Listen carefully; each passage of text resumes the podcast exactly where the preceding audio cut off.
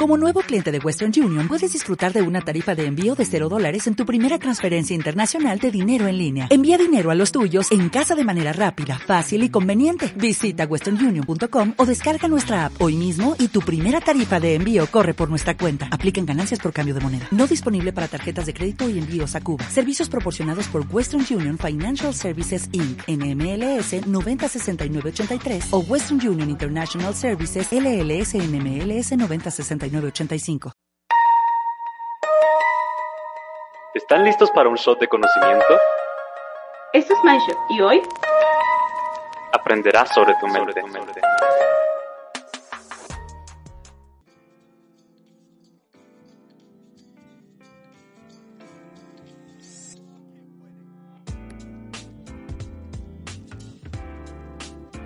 Hola a todos, es un gusto estar de nuevo en un episodio de Mindshot.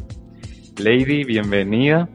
Pues ya saben que aquí les está hablando Rodrigo García y la verdad es que es de mucha felicidad este momento que estamos pasando porque nos encanta hablar de estos temas y más hoy que vamos a tocar un tema de sumo interés y es que son los mitos que hay sobre la psicología. ¿Qué sabemos sobre esto, Lady? Al final Creo que hemos escuchado desde hace mucho tiempo una gran cantidad de mitos sobre la psicología que creíamos que eran reales. Te puedo compartir el primero, que, que era el más relevante, y es que solo los locos van a terapia. Y esta etiqueta de locos tiene su fuerza en este aspecto. Al final, vamos a romper un poco todas estas ideas basadas en ciencia, en los hechos, para poder darle a todas las personas que nos están escuchando una visión realista de lo que es ir al psicólogo.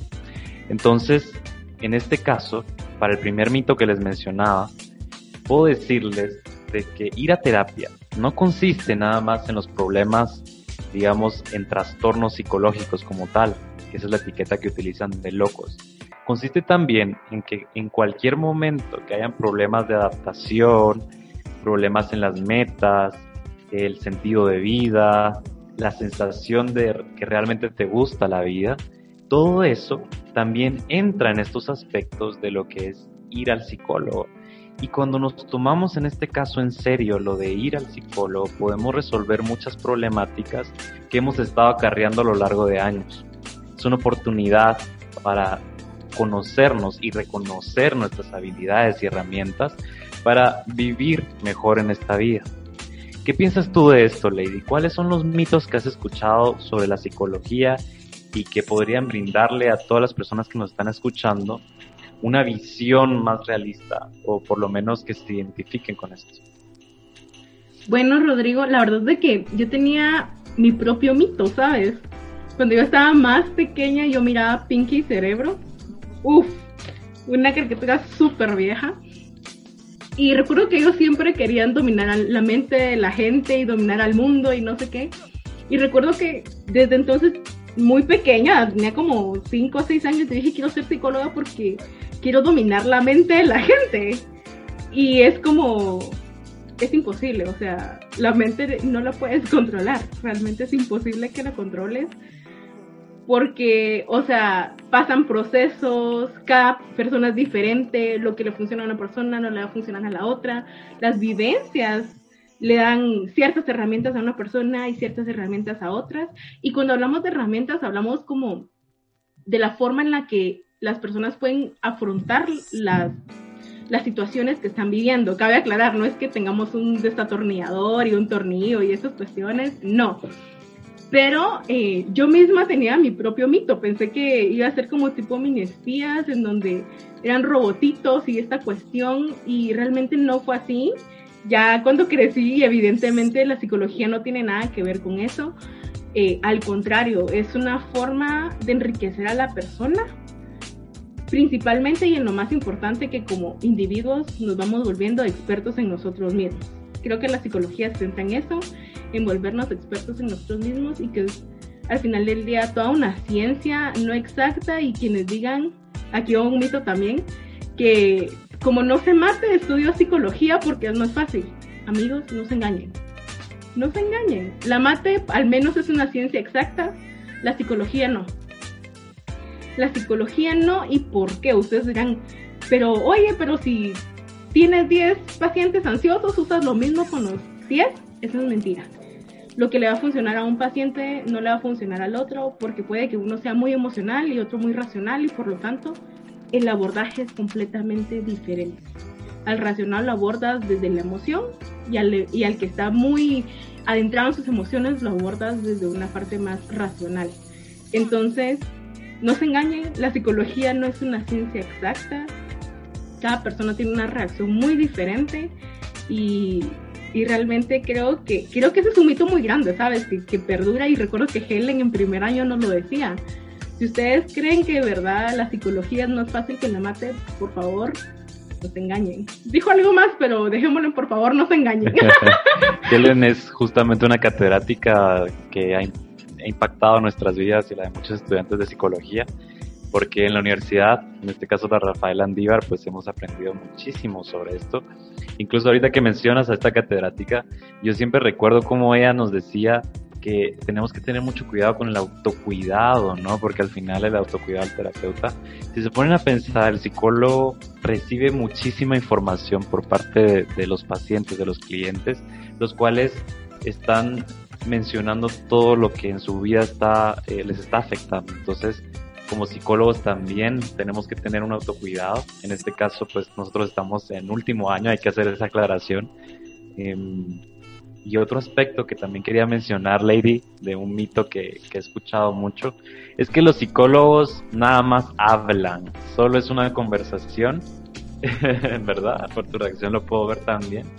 Es un aspecto que sin duda todos escuchamos y que provoca en las personas mucho miedo, porque dicen, ¿Cómo voy a ir al psicólogo si solo le estoy pagando porque me escuche, por hablar? Y no, no es el caso. La preparación de un psicólogo va más allá que simplemente las herramientas para hacer una entrevista. Va mucho más allá porque basado en ciencia, en la evidencia, busca trabajar las distintas problemáticas del ser humano, siempre teniendo en cuenta, como mencionaba Lady, que cada persona es un mundo. Es decir, adaptar todas estas herramientas que han demostrado tener efectividad en este caso particular que se presenta y la charla, el poder de la palabra solo es uno de esos aspectos porque detrás el psicólogo está preparando un plan terapéutico y está utilizando distintas herramientas según el enfoque que está utilizando para justamente beneficiar al cliente en este caso. Entonces, Lady también hemos pedido a algunas personas que nos compartan, en este caso, qué, qué piensan sobre los psicólogos. Entonces, ¿qué te parece si compartimos algunos de estos audios que hemos recibido y comentamos algunos aspectos que, están diciendo? Entonces, vamos con el primero. Bueno, pues yo lo que pienso de el psicólogo es que todas las personas creen que es para gente que está loca o, o, gente que tiene algún problema muy fuerte, cuando realmente es solo salud mental como, como la salud física. Y al menos yo o ese prejuicio y por eso es que me da miedo abrirme a ese cambio y a esa oportunidad de, de estar mejor en ese sentido pero creo que así es como se maneja y ahora veo que con poco a poco va cambiando ese tipo de pensamientos en la gente. Pareciera que aquí ya hay un cambio, ¿no? Nos mencionaba un mito, pero también nos responde con otros aspectos como esto ya no es el pensamiento. Me llama mucho la atención que también dice el miedo, ¿no? Me daba miedo en este caso y es que eso pasa mucho también, porque para iniciar un proceso, en este caso terapéutico con un psicólogo, también se requiere mucha valentía, porque poner en palabras todas las problemáticas. Algunas personas dicen volver real todo lo que he estado viviendo y pensando. Entonces, en este caso, rompe ese mito que mencionábamos antes, de que mm, con el psicólogo nada más se va a hablar, no se va a trabajar las problemáticas, y en este espacio es como lo mencionábamos en algunas ocasiones, que este espacio es seguro, ¿no? Al final, las personas que atienden el llamado, en este caso, a la salud mental, se dirigen con un psicólogo, generalmente no sabe mucho sobre el tema, y en este espacio descubren que pueden tener total libertad para expresarse, porque es un espacio totalmente confidencial y seguro, que es lo que se busca, en el que las problemáticas que está viviendo son escuchadas por el terapeuta y se busca la mejor herramienta de todas las que se conocen en el momento para trabajar esas problemáticas. Pero fíjate, Rodi, que, o sea, yo entiendo cuando él dice ese miedo, y porque en su, en su momento también hubo una, una situación en mi vida y lo comenté en el primer episodio. Quienes quieren saber qué fue lo que pasó pueden ir al primer episodio. Nada, lo vamos a mencionar igual acá para, para no dejarlos con la duda. Pero igual, recuerden el primer episodio de autorregulación emocional. Bueno, el punto es de que yo de niña, tenía siete años, yo cuando dije por primera vez quiero ir a la psicóloga. No sabía que era ir a a la psicóloga, pero yo quería ir porque mi colegio estaba al servicio y pues yo dije, bueno, hay que aprovechar. Cuando yo fui eh, y le digo, mire, fíjese que estoy interesada, pero yo quiero que lo que se habla aquí no se le diga a mi mamá. Entonces me dijo, lo siento, pero todo lo que me digas acá se lo tengo que reportar a tu mamá. Recuerdo que hice la cita y jamás fui seguramente me estoy esperando ahí en la silla toda pieza la psicóloga. Nada, Pero de ahí me preguntaba, ¿y cuándo vas a llegar? Y yo, mañana. Nunca llegué. O sea, primero me cambié de colegio antes de llegar con esa psicóloga. Claro. Porque creo que uno como niño, o sea, imagínate, qué raro que un niño diga, ¿quién es el psicólogo? O sea, ¿cuándo vas a escuchar a un niño que diga eso? Sino que comúnmente, al menos en lo que yo he escuchado, no he tenido la oportunidad de trabajar con niños, pero mayormente hemos escuchado que los niños y adolescentes van porque los papás los llevan, ni siquiera es porque el niño quiera ir. Entonces, eh, que te digan esto, porque el niño está diciendo, quiero, quiero hacer lo que vayan a hacer acá, pero pues, o sea, tampoco es que quiero generarle alguna angustia a mis papás, por lo menos en ese momento para mí era eso, de no quererle generar angustia a mi mamá, ¿verdad?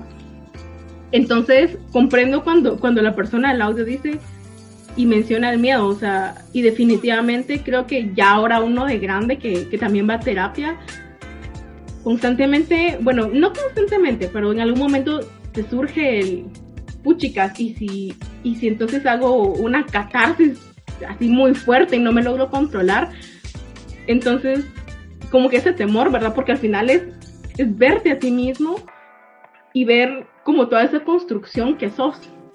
Creo que también totalmente, totalmente. Y esa catarsis que mencionas, que es justamente lo de expresar, ¿verdad? Sacar la catarsis es poner en palabras o expresar todas las problemáticas que estamos viviendo. Puede beneficiarnos, pero también, como hemos escuchado, la catarsis no es el objetivo, ¿no?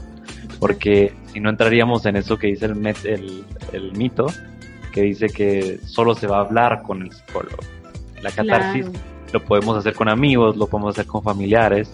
Con el psicólogo se orienta a que esa catarsis sea de beneficio, ¿no? Exacto.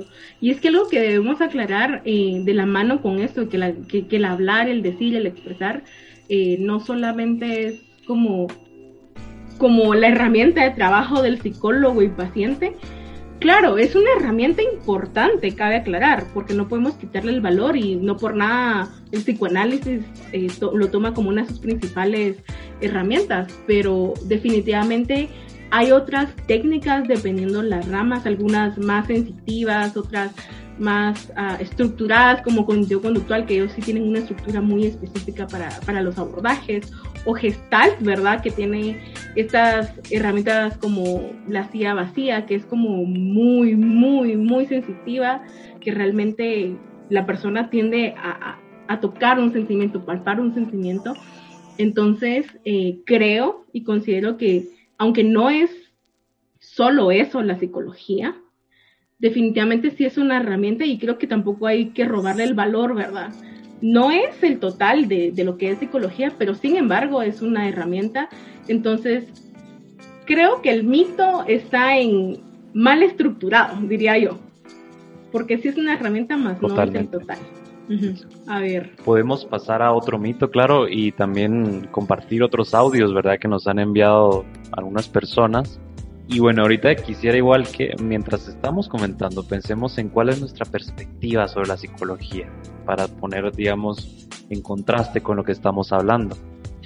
Ahora, ¿qué sucede, digamos, también con el tema del psicólogo en relación al tema de la privacidad, ¿no?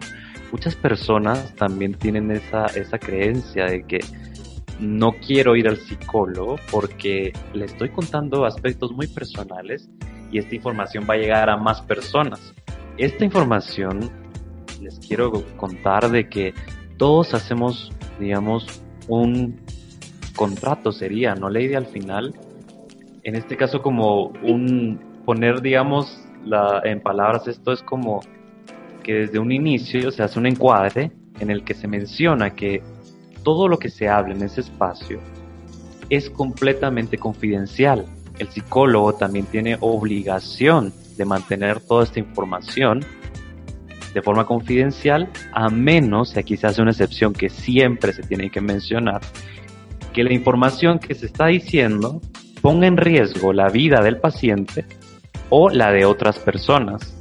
Esto es una aclaración importante. De lo contrario, legalmente el psicólogo tiene que respetar todo este aspecto de cuidar la información. Entonces, pueden estar seguros de que esa información que se está compartiendo no va a llegar a otros oídos y está protegida por la ley. Entonces, ese es un mito que se ha creado, pero que ya no tiene tanta validez como vemos.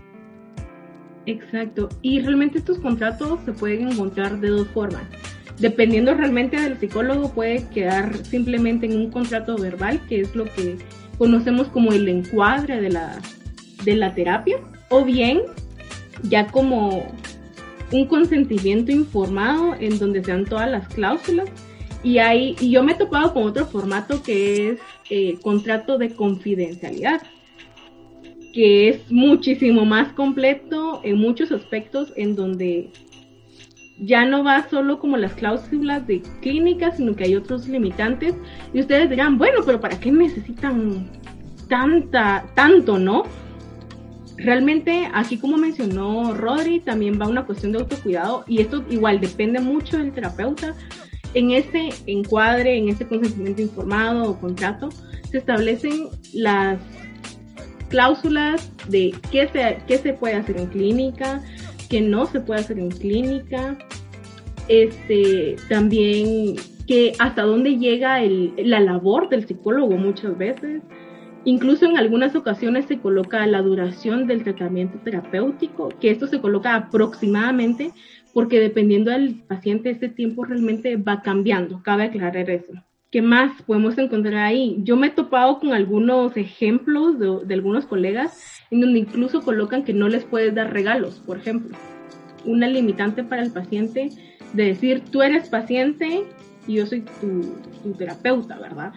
Formas de también protegerse el psicólogo, ¿verdad? Entonces, eh, eso, entonces, al final del día son ciertos límites para mantener esa línea fija que en algún momento algunos pacientes intentan cruzar, eh, ya sea por, por lo que están viviendo o ya sea por porque realmente tengan esta dificultad ante las figuras de autoridad, que en este caso el, psicólogo en algún momento va a jugar, ¿verdad? Pero bueno, eh, pasamos al siguiente mito. Por supuesto. Escuchamos uno de los audios. Los audios, exacto. Las cosas que se han escuchado acá prácticamente es que la terapia psicológica no sirve y que simplemente es una carrera que no, no debería de existir. Eh, segundo, que si vas al psicólogo es porque estás desquiciado, tenés un trastorno así bien heavy y que simplemente no, no, no funcionas en la sociedad si vas al psicólogo.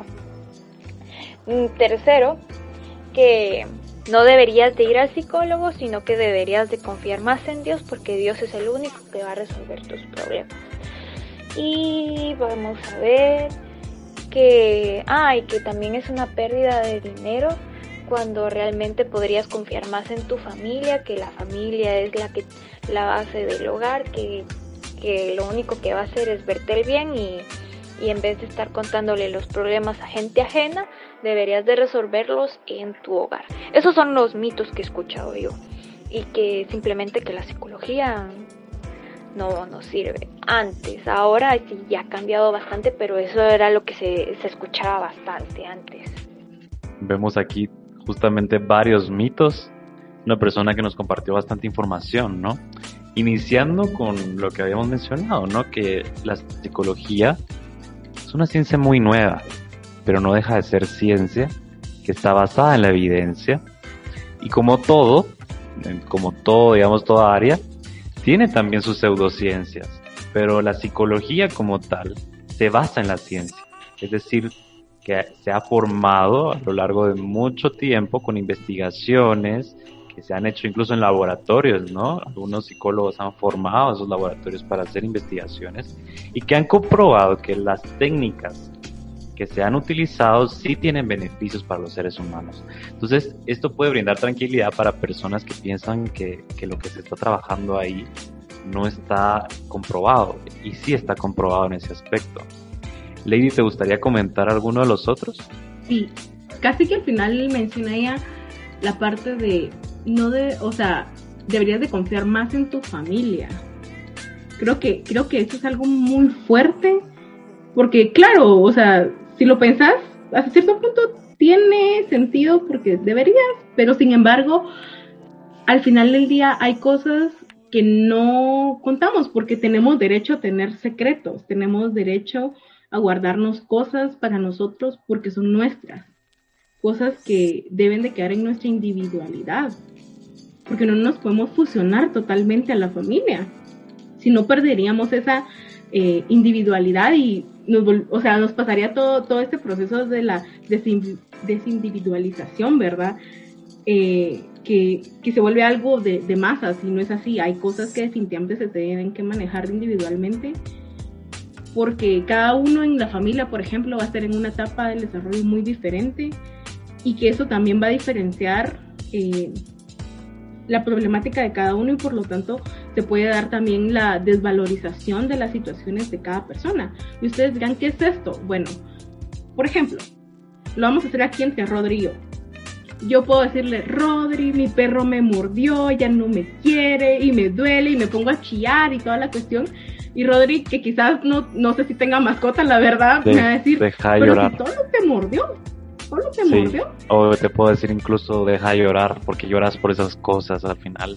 Eso no es importante, tenés que ser fuerte porque la vida es así entonces tenés que vivirla, no llorar. Déjate de sentir así. Al final es, es, justamente esa invalidación. Y me gustaría agregar un poco también, Lady, a esto que estabas mencionando, en que estamos hablando de un escenario ideal donde la familia se vuelve como ese apoyo, pero ¿qué pasa? Como en muchas situaciones donde la familia es realmente parte de la problemática, donde realmente lejos de ser un apoyo, se vuelve, en este caso, claro, exacto. Entonces, este mito es interesante porque habla de la familia como un apoyo y realmente es un apoyo, ¿no? Una red de apoyo.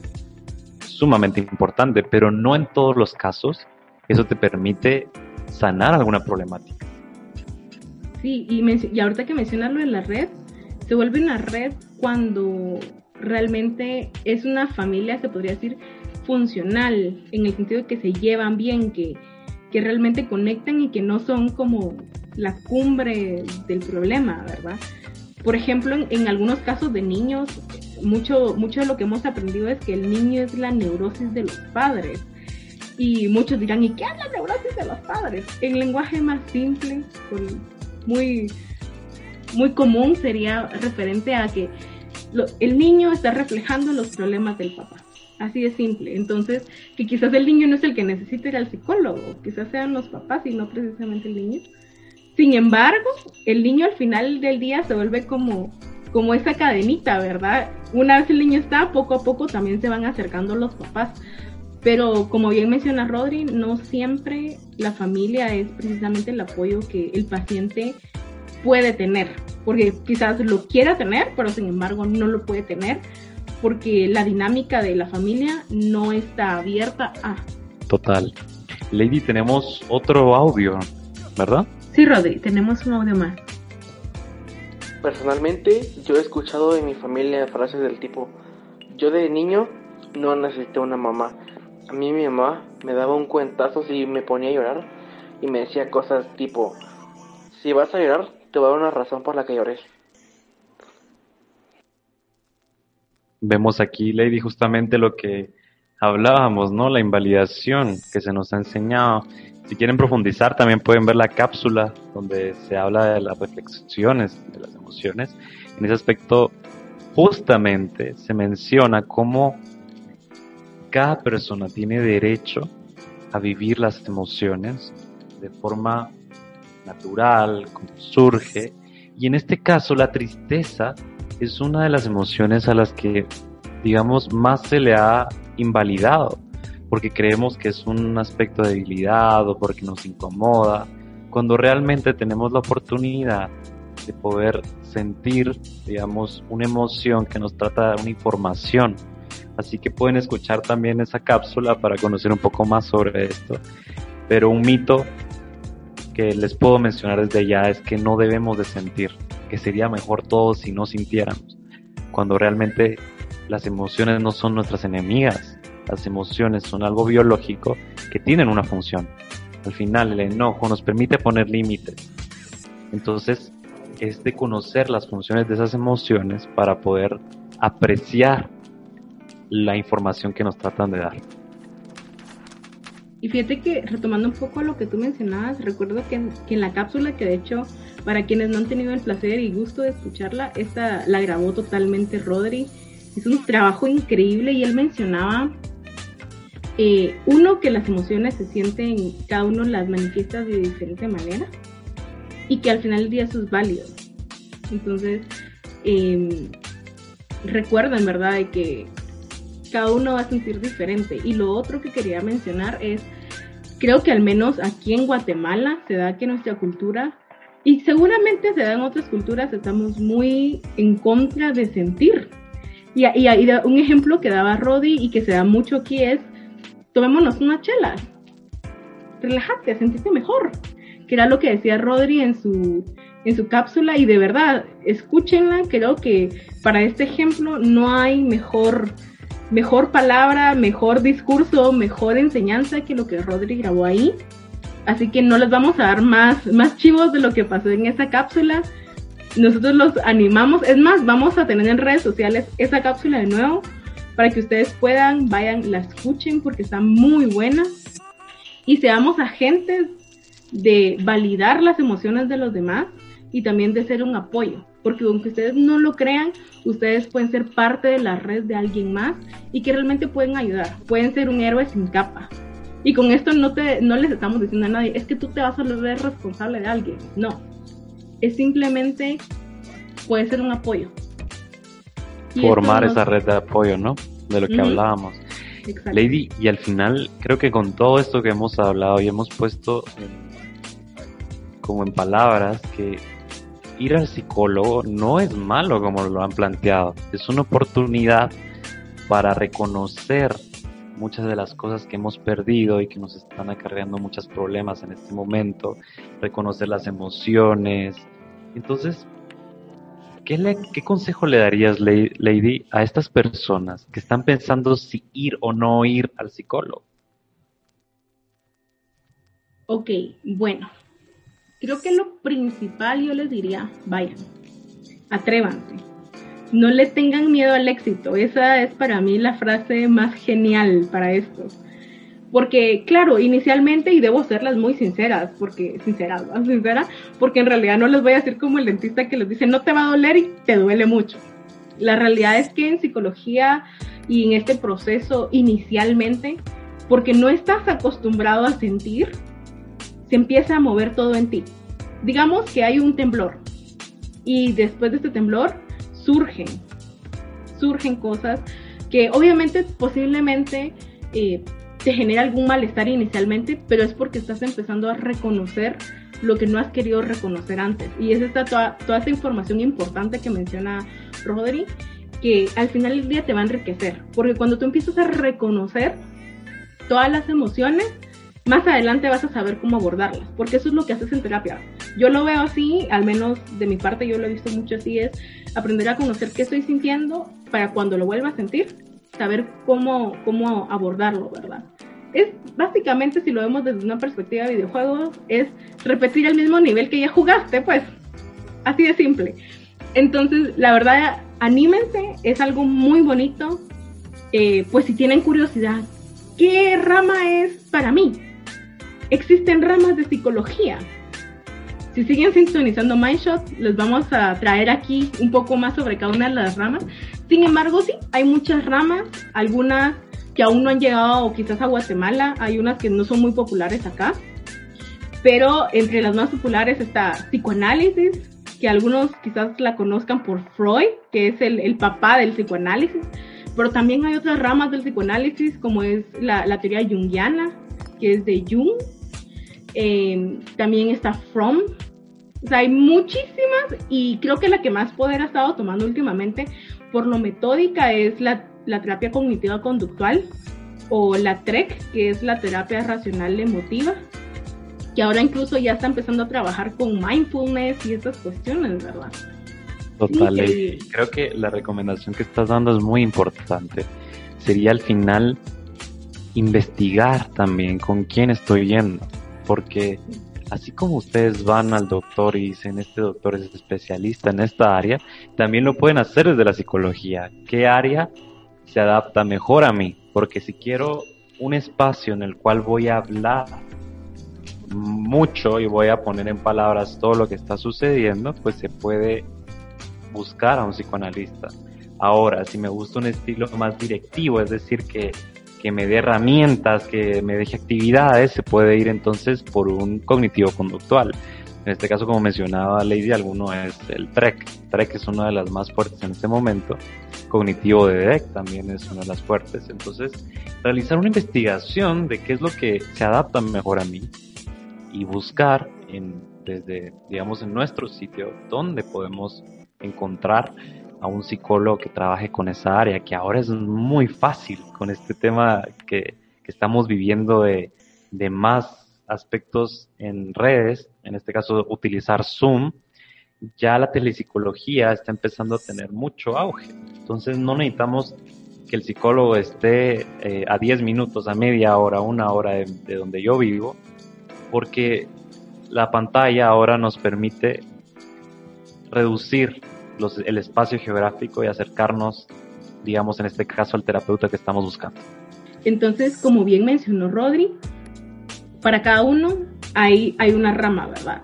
Y la forma más fácil, quizás, hace poco encontré, creo que la, la, la, la, estrategia para encontrar nuestra propia rama es, si tú eres alguien muy emocional, tú dices, es que yo soy muy sensible, quizás una rama más racional como lo es cognitiva conductual, te puede ayudar, porque entonces te va a ayudar a ordenar tus pensamientos, a ordenar lo que estás sintiendo. Mientras que si eres alguien racional, no le temas al sentir, quizás una rama más gestáltica, eh, también la teoría roderiana, eh, pueda ser tu rama para avanzar y abrirte un poco más, ¿verdad? Sin embargo, claro, al final del día está, cada uno va a donde quiere. Esto solo es como una, se puede decir como una pista de más o menos cómo podrías elegir un psicólogo.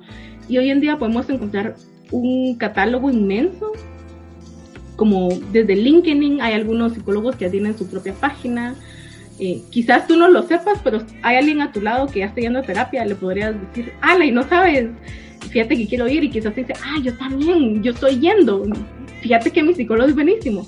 Cabe aclarar que quizás a tu conocido, vecino, prima, tío, le está yendo muy bien en terapia, pero recuerda que esto es un trabajo individual en donde el psicólogo va a poner su parte, pero digamos que el 90% del trabajo lo haces tú en el sentido de que vas a avanzar conforme tú lo deseas, como, conforme tú también lo vayas comprendiendo. Entonces, porque al final del día es integrar lo que, lo que estás aprendiendo en, terapia. Entonces, em, no sé si nos vamos a otro, a otro audio, creo que todavía nos quedan dos más. Muy bien. No sé con qué sorpresa nos vengan, la verdad. También he escuchado otra frase que es como, pero ¿por qué vas a ir al psicólogo si lo que tú necesitas es hacer ejercicio, salir más, viajar más? Así que usa tu dinero en algo más inteligente. ¿Qué puedes comentar sobre esto, Ley? Mucho. Pero iniciemos contigo. Quiero conocer tu punto de vista al respecto. Es un momento. Claro, al final vemos esto como un gasto, ¿no? Más que como una inversión, el ir al psicólogo. Mucha diferencia. Cuando lo vemos como un gasto es algo que, que es como estoy desperdiciando este dinero. Pero cuando lo vemos como una inversión, es una oportunidad también para poder decir, yendo al psicólogo, me estoy preparando en este caso con herramientas, resolviendo problemáticas que en un futuro seguramente me afecten y que puede repercutir en todas las áreas de la vida. Al final incluso económicamente puede traer problemas.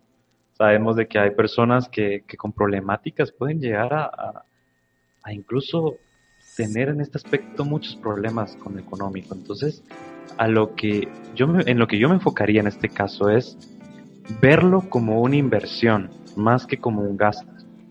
Porque al final, si bien hay otras alternativas, en este caso para sentirnos mejor, pero a corto plazo, no quiere decir que a largo plazo yo estoy resolviendo estas problemáticas. En cambio, cuando yo lo veo como una inversión en ir a terapia, porque no solo me va a traer bienestar a corto plazo, sino también a largo plazo, ahí nos damos cuenta que todo lo demás deja de tener sentido.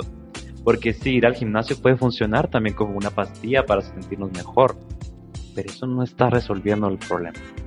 Eso es lo que yo en este en lo que yo me enfocaría en este caso. Exacto. Y tomando el ejemplo del, del ejercicio, recuerdo que mencionabas con anterioridad, la persona puede hacer mucho ejercicio y claro, va a ser un distractor.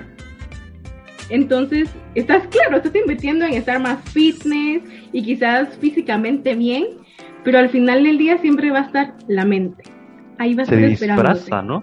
Exacto. Se disfraza como que fuera, de hecho, si lo vemos desde afuera, hacer ejercicio es una de las actividades que nos trae mucho bienestar. Pero se puede llegar a disfrazar, digamos en este caso, la intención de no trabajar lo que tenemos que trabajar, que es lo que el, la problemática que estamos viviendo. Entonces se vuelve como un, bueno, ya llegó el problema, voy a hacer mucho ejercicio, ¿no? Es como esta idea de que cada vez que aparezca tengo que ir a hacer ejercicio. Y lo mismo pasa con las pastillas, ¿no? Las pastillas en el momento que tengo dolor de cabeza es me las tomo para sentirme mejor. Pero eso no quiere decir que yo esté resolviendo el problema de dónde viene, porque es un mensaje que nos está enviando de que algo está pasando, ¿no? Y es información importante que nos estamos perdiendo. Recuérdense, cápsula de Rodrigo. Total, total. Entonces, eh, al final del día es una inversión, ¿por qué? Porque uno, nos estamos aprendiendo a conocer de una forma, si lo quieren ver así, supervisada. Ante todo, supervisada de que vas a tener una emergencia, dependiendo también, esto lo manejan dependiendo de las ramas, van a tener la disposición de decirte, toma mi número, tienes una emergencia, llámame. Entonces, o si no, también muchos psicólogos te van, te dar herramientas para esos momentos de crisis. Entonces, lo que hace esta inversión a largo plazo es, como les mencionaba con anterioridad, es entrenarte para el mañana. Entrenarte para conocer lo que estás sintiendo hoy y que lo puedas sentir mañana y cómo reaccionar a cómo vuelvan a suceder las cosas. Porque una vez en la vida no vas a perder, por ejemplo, a un familiar. La vida es un va y viene. En la vida una pérdida tampoco es solo perder a un familiar. Puede que amabas mucho tu carro, te lo chocan y se da pérdida total. También es una pérdida. Reconocer estos ciclos que, que, se van dando en nuestra vida, rompiste. Te apuesto que no solo una vez vas a romper en la vida con alguien, o no solo una vez vas a amar, no solo una vez vas a llorar, eh, o no solo una vez vas a perder una clase y eso te, te frustró, ¿verdad? Lo que hace esta inversión es, ok, no lo vuelvas frustración. ¿Qué aprendiste de esto? ¿Cómo lo vas a transformar? ¿Cómo en la siguiente oportunidad que tengas no vas a cometer el mismo error? cómo es que la culpa no debe venir porque seas tú el que esté mal, simplemente fue tu acto el que no estuvo bien, pero si la vida te lo permite, ¿cómo lo vas a cambiar? Yo veo que realmente la, la inversión viene a una forma de decir cómo lo vamos a cómo lo vamos a hacer en el, en la en el segundo round, ¿verdad? Entonces, eh, eso, ¿verdad? Y me gusta mucho comparar esta parte con Zombieland.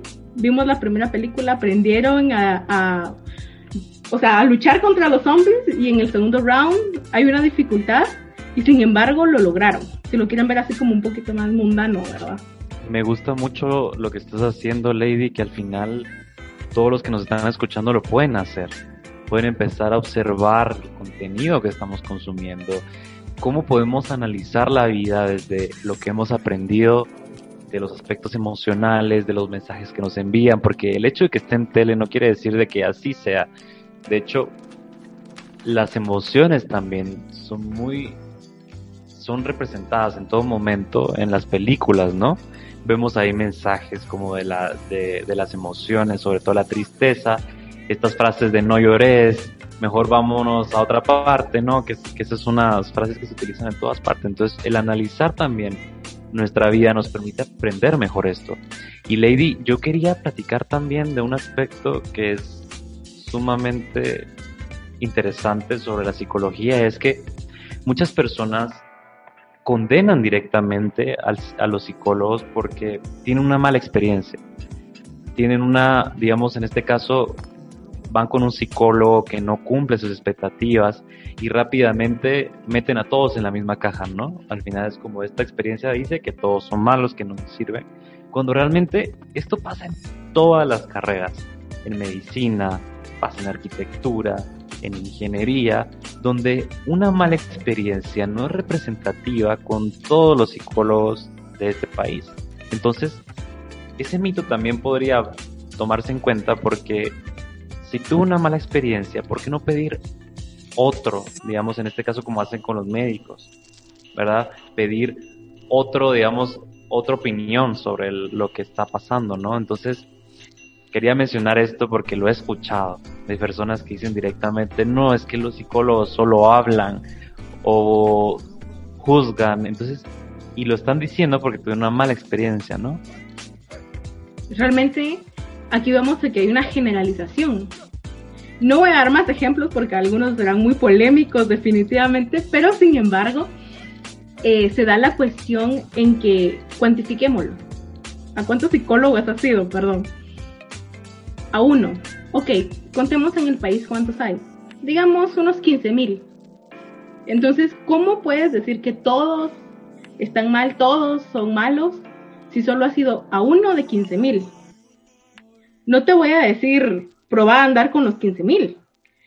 Pero después de seis psicólogos, yo diría que como paciente uno también se debe analizar, ¿soy yo resistiéndome al cambio o es el psicólogo? Esa pregunta puede causar mucho, ¿no? Al final es, es pensar, para, es, es una reflexión que tenemos que hacer todos, ¿no? Entonces, incluso les mencionábamos antes que hay corrientes. Muchas personas no conocen que la psicología se divide en distintas corrientes y entonces estaban buscando un estilo directivo, van con un psicólogo y dice, ah, es que solo hablan, solo, en este caso, o o solo escuchan, ¿verdad? En este caso, porque fueron con una persona que tenía esa corriente. Entonces, es investigar y prepararse en este caso para buscar al psicólogo idóneo y saber de que hay muchos más, ¿no? También lo mencionamos en la cápsula de que hay 7.730 millones de personas aproximadamente. Cada una tiene sus experiencias, sus emociones y pensamientos. Entonces recordemos que este mundo no podemos generalizar y lo mismo pasa con el tema de los psicólogos, lo mismo pasa con los médicos, no porque uno no sea el idóneo, significa que todos los médicos del mundo son malos o que no son idóneos. Entonces, pensar en esto. Exacto. Bueno, Robert, la verdad que creo que este punto fue como bien controversial. Sin embargo, hubo algo que no me que no te pregunté y que creo que sería como bien interesante también conocer tu punto de vista y es ¿tú recomendarías ir al psicólogo? Sí, Lady, yo recomendaría totalmente ir al psicólogo por mi propia experiencia, ¿no? Ahí sí puedo hablar sobre lo que he vivido y es que para los que no sepan, todos los psicólogos, los estudiantes de psicología, tienen la obligación de ir a terapia también para trabajar las distintas problemáticas que tengan. Yo tuve la necesidad también de ir al psicólogo para profundizar en muchos temas y al final les digo, yo viví también eso de, fui con un psicólogo, ni siquiera investigué sobre su corriente y pasé algunos meses en los que yo decía, no, esto no me está funcionando. Y luego fui con uno que se adaptaba más a mi estilo, que en este caso fue un cognitivo conductual.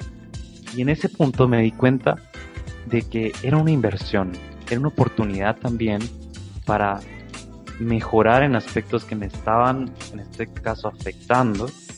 Por eso les digo, yo recomendaría totalmente ir a terapia porque es tener la valentía de afrontar lo que estamos viviendo y que sabemos que nos está molestando y que además si no lo trabajamos en ese momento, seguramente en un futuro crezca. Y sabemos que eso puede crecer mucho. Y conocemos personas que son mayores, que incluso nunca trabajaron esto y pues, ¿por qué continuar con esto, no? Al final, por eso lo recomendaría, que es, vamos, tomemos unos segundos de valentía y pidamos una cita con el psicólogo.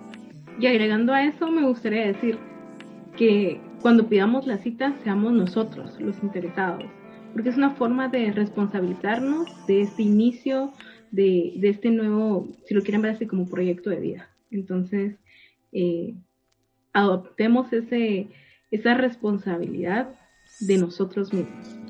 Y bueno, creo que nos queda un audio, entonces lo ponemos. Lo que te gastarías en un psicólogo, mejor gastas en algo que te guste, ¿no? Muy bien, aquí hablamos otra vez de la inversión, ¿no?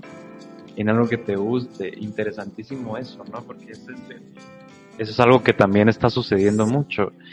Em, pues tengo esta cantidad de dinero y al final, ¿para qué la voy a gastar en un servicio de, apoyo emocional? Si mejor me lo puedo gastar, por ejemplo, en un videojuego o en una mensualidad del gimnasio o en cerveza o en cigarros o en cualquier tipo de evasión, le pondría esta etiqueta, de las problemáticas que estoy teniendo, ¿no?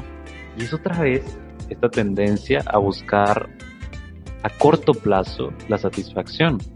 Porque, claro, puedo tomar una cerveza, puedo jugar ahorita, pero eso solo mata el bienestar en este momento. Y en un futuro me voy a sentir vacío o voy a tener la misma problemática. Entonces, yo lo que comentaría en este caso es de que podemos invertir ese dinero en este momento en terapia y ya en un futuro, porque como sabemos, la terapia no es toda la vida, entonces puedo justamente invertir en las cosas que me gustan, entre comillas, porque si lo pensamos a veces es una evasión, ¿no?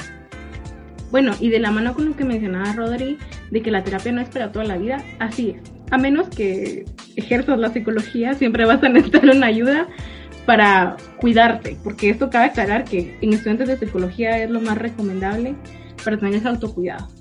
Como alguien más de la comunidad, tiene un fin. Incluso yo como estudiante de psicología te puedo decir, en este punto de mi terapia, antes iba todos los lunes muy fielmente a las cuatro y media de la tarde, yo tenía mi cita y ahí estaba y ahí estaba. Sucesivamente también cambié el horario, que esto también te va a dar, van a haber movimientos también en tu terapia. Pasó el año pasado, yo recuerdo que le hablé a mi psicóloga, mira, yo siento que es momento de espaciar una semana sí, una semana no, una semana sí, una semana no. Pero tú también como paciente en algún momento reconoces que lo que trabajaste, tus objetivos terapéuticos, si lo quieres ver así, ya no, ya no son los mismos, han cambiado y que lo que, y que estás listo también como para ir soltando el nido, si lo quieres ver, tomar vuelo. Te puedo decir yo espacié mis terapias a cada dos semanas. Las emergencias, no sé, emocionales que en algún momento quizás tuve, ya no son las mismas porque ya tengo herramientas conscientes de cómo actuar ante las cosas que, me pasan, ¿verdad? Y cabe aclarar que también ahorita cuarentena también hizo que las, las situaciones de vida fueran diferentes y también hay cuestiones a las que ya no estoy expuesta como antes. Sin embargo, el estrés del, tele, del, del de la teletesis, diríamos, sigue estando, ¿no? Pero, pero que al final del día, a lo que voy con esto y ejemplificar es de que no todo el tiempo vas a estar ahí. Simplemente es acorde en la etapa que tú estés. No, no todas las etapas son iguales y quizás hoy vea a mi psicóloga cada dos semanas, puede que mañana, por X o Y motivo, yo necesite volverla a ver una vez a la semana. Entonces, eh, es un proceso que depende de ti como, como paciente y también creo que también va una parte ética de los profesionales, el saber cuándo decirle al paciente, es momento que espaciemos esto, porque cuando se va espaciando se vuelve... Eh, se vuelven algo que se llaman sesiones de supervisión, que debes de saber que en un plan de tratamiento no siempre estás en tratamiento, también hay sesiones de supervisión en donde simplemente es como, ah, fíjese que tal cosa me pasó y pues fíjese que hice tal cosa. Es más como evaluar cómo estás tomando tú tu vida ya solo, si lo quieres ver así. Y en un punto en que tú como paciente dices, bueno, hoy es la última cita que, que quiero tener. Y de hecho, incluso el mismo psicólogo te hace, te hace toda esta, esta cuestión, ¿verdad? Y como les digo, también va en cuestión de ética, ¿verdad? Que también como profesionales y futuros profesionales debemos de tener y también invitamos a quienes quieran estudiar psicología, recuerden, la ética profesional es muy importante. Entonces, eh, no crean que se van a quedar toda la vida en clínica, no. Qué buena forma también de, de cerrar este episodio para culminar, digamos, todo lo que hemos estado hablando y es que queda este mensaje. Ir al psicólogo es una oportunidad, es una inversión y en este espacio vamos a estar seguros de que esa información no se va a estar compartiendo y de que también vamos a obtener de esto muchos avances. Entonces, la pregunta final sería, ¿qué voy a hacer con esto que acabo de aprender, no? Al final, estoy motivado a por fin afrontar todos estos problemas que, que he estado dejando pasar o qué voy a hacer. Entonces, Lady, gracias por este episodio. Creo que al final hemos explorado algunos de los mitos que, que se mencionan por ahí. Seguramente hay muchos más y se van a seguir haciendo. Pero lo importante aquí es informarnos, ¿no? así como podemos en googlear ciertas cosas, podemos pensar justamente en esto. Voy a googlear qué es la psicología, qué corrientes tiene la psicología, dónde puedo ir. Entonces, esa es la invitación de este episodio, informarse y tener la oportunidad de decir, quiero ir al psicólogo.